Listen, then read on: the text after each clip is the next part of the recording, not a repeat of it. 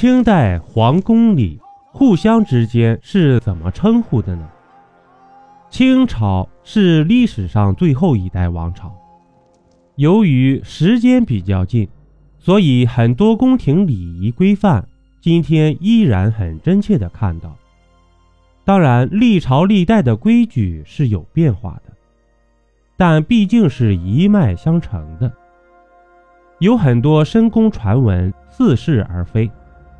比如说，在清代宫廷有皇阿玛、本宫、哀家、小主、阿哥、臣妾这些称呼吗？彼此之间又如何称谓呢？首先，阿玛是父亲的意思，所以想当然的认为父皇自然就是皇阿玛。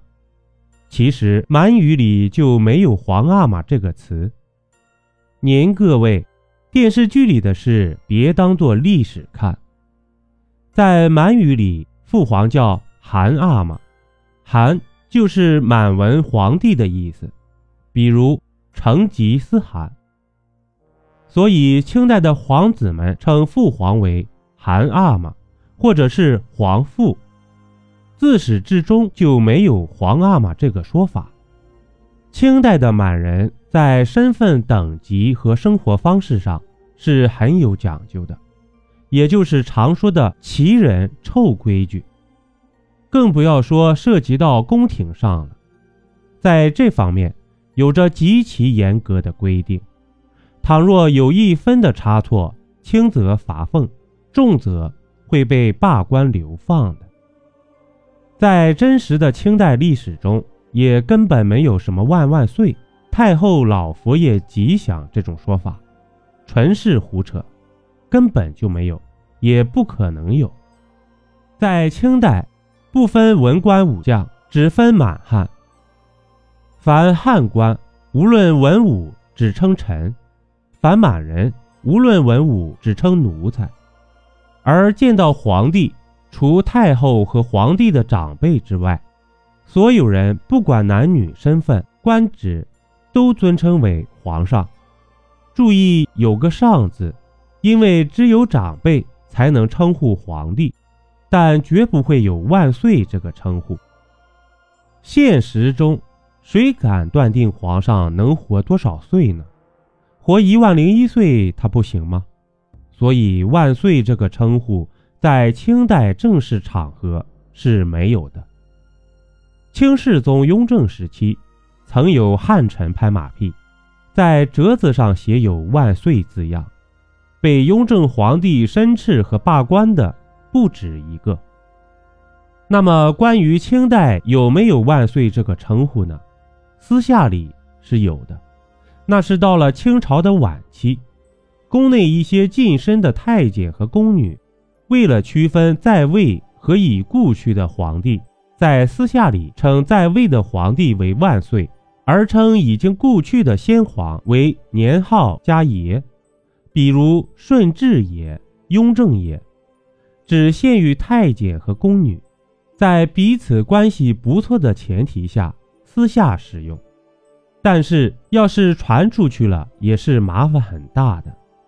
所以在当时宫里人的嘴里说出“您是个爷”不是好话。再有就是太后。老佛爷吉祥，更是没有的事，都无从考证，估计也是跟港台剧有关。从今天能看到的，无论是官方史料，还是当时官员，甚至太监的回忆录，大臣称慈禧为慈禧皇太后，偶尔也可简称为西太后。但是东宫太后慈安故去之后。如果有不识相的还这么叫，那就呵呵了。内务府的人称慈禧为圣母皇太后或者皇太后，而太监宫女就称慈禧为皇太后。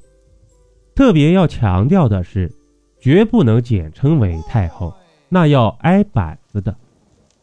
至于太后吉祥，那更是扯淡，因为这个词是下人才用的。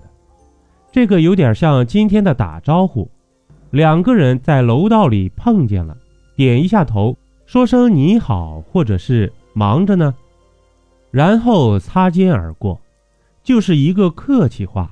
如果用在慈禧身上，那也是呵呵了。而老佛爷这个说法，完全是太监或宫女在背后聊天时私下的一种称谓。比如说，这件事你听谁说的？另一个小宫女说：“听老佛爷身边的谁谁说的。”就是一个聊天用的，当面是绝对不敢说的。这里需要注意的是，不是不能，而是不敢。给慈禧起外号是要掉脑袋的。还有就是，也根本没有什么小主之称，无论太监还是宫女，称谓嫔妃都是用封号，比如宜贵妃就叫宜主子，云妃就叫云主子，也不得简称主子两个字，这叫没规矩，会挨板子的。阿哥是群臣平时对皇子的叫法。而在朝堂上就称为皇二子和皇三子。